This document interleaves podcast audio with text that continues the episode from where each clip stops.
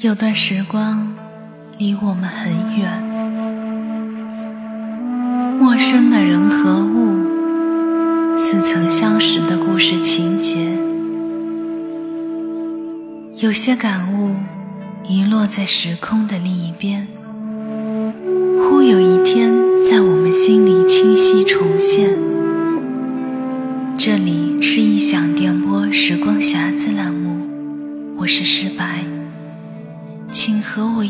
溯流而上，沉淀心情，阅读经典。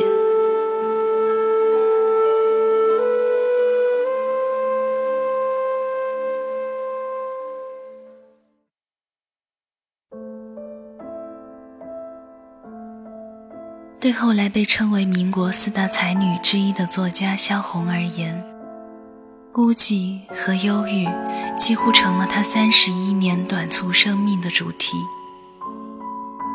一九一一年，萧红出生于松花江畔呼兰县城一个封建地主家庭中。殷实的家境让他衣食无忧，却没给他一个幸福完整的童年。母亲冷漠早逝，父亲暴虐专横。除了年迈祖父所给的快乐，他从家庭得到的几乎只有阴寒。初中毕业后，为反抗包办婚姻，萧红决然出走。但没过多久，食不果腹的凄凉境况又让他的自尊不得不向现实低头。他被迫向未婚夫王恩甲求援，答应王恩甲提出的同居要求。岂料在身怀六甲之际遭其抛弃。王恩甲转嫁到他身上的巨额债务，差点令他沦落风尘。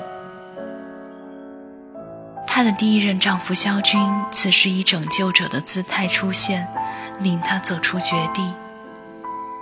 两人于困苦中相濡以沫，在颠沛流离中携手写作，分别以《生死场》《八月的乡村》蜚声文坛。然而，眼看曙光即将划破笼罩生活的明暗，他们的感情却开始破裂，最终黯然分手。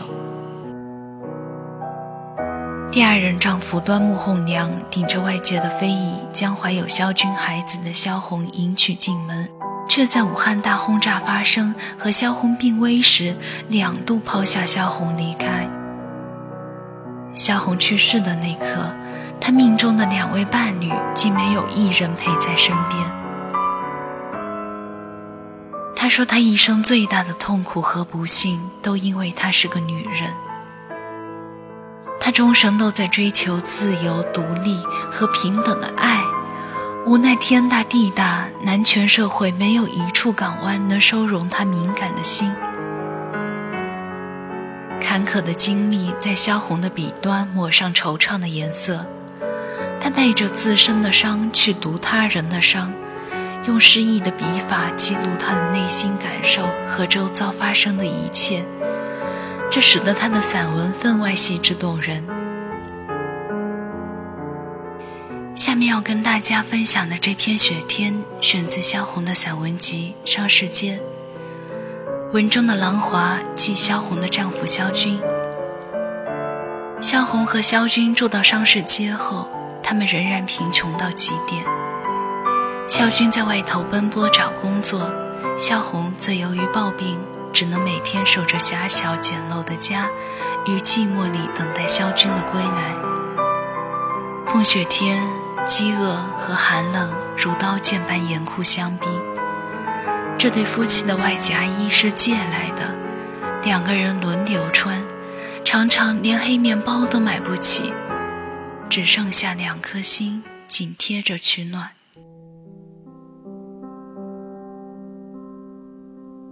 雪天，作者萧红。我只只是睡了一整天，这时我不能再睡。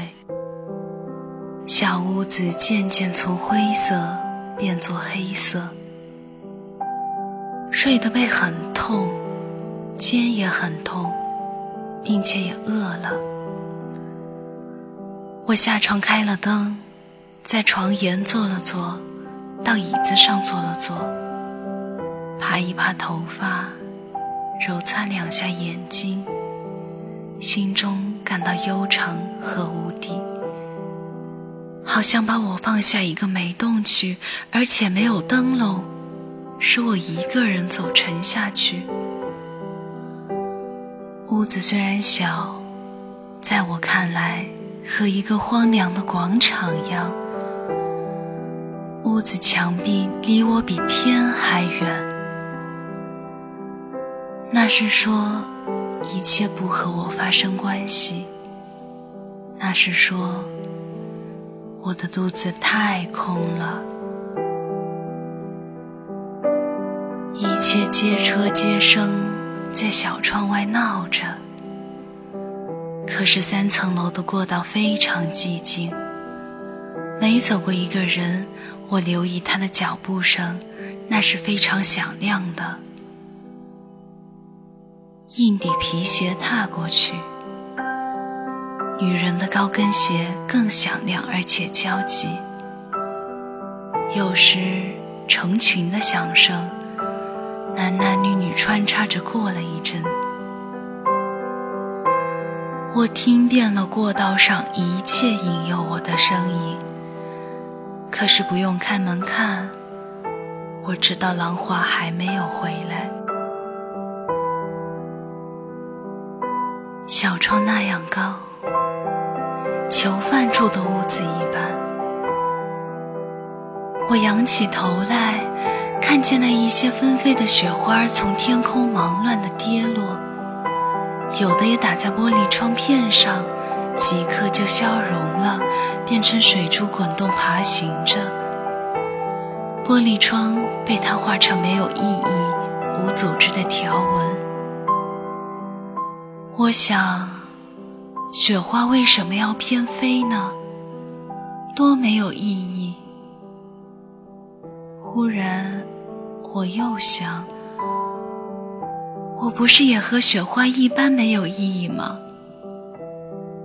坐在椅子里，两手空着，什么也不做，口张着，可是什么也不吃。我十分和一架完全停止了的机器相像。过道一响，我的心就非常跳。那该不是狼滑的脚步？一种穿软底鞋的声音擦擦来进门口，我仿佛是跳起来，我心害怕，他冻得可怜了吧？他没有带回面包来吧？开门看时，茶房站在那里，包夜饭吗？多少钱？每份六角，包月十五元。我一点都不迟疑地摇着头，怕是他把饭送进来强迫我吃似的，怕他强迫要我钱似的。茶房走出，门又严肃地关起来，一切别人房中的笑声、饭菜的香气都决断了。就这样，用一道门，我与人间隔离着。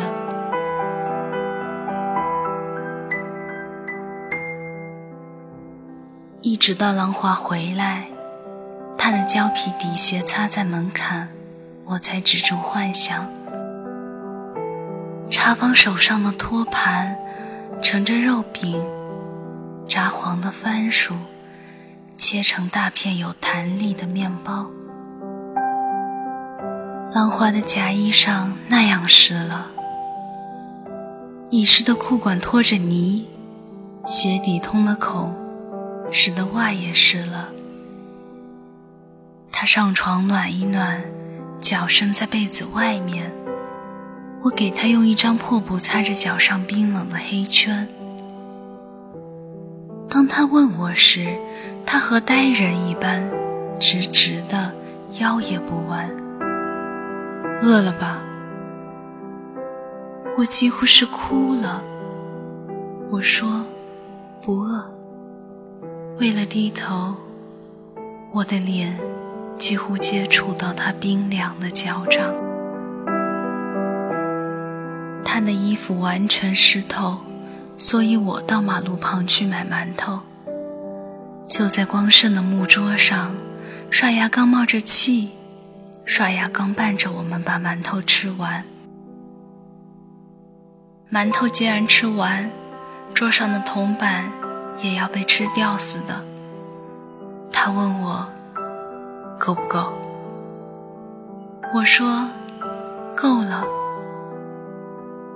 我问他够不够，他也说。够了。隔壁的手风琴唱起来，他唱的是生活的痛苦吗？手风琴凄凄凉凉的唱呀。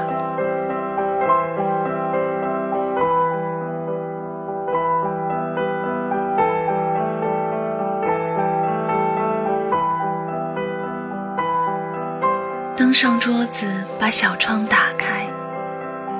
这小窗是通过人间的孔道，楼顶、烟囱，飞着雪沉重而浓黑的天空，路灯、警察、街车、小贩、乞丐，一切显示在这小孔道，繁繁忙忙的世间发着响。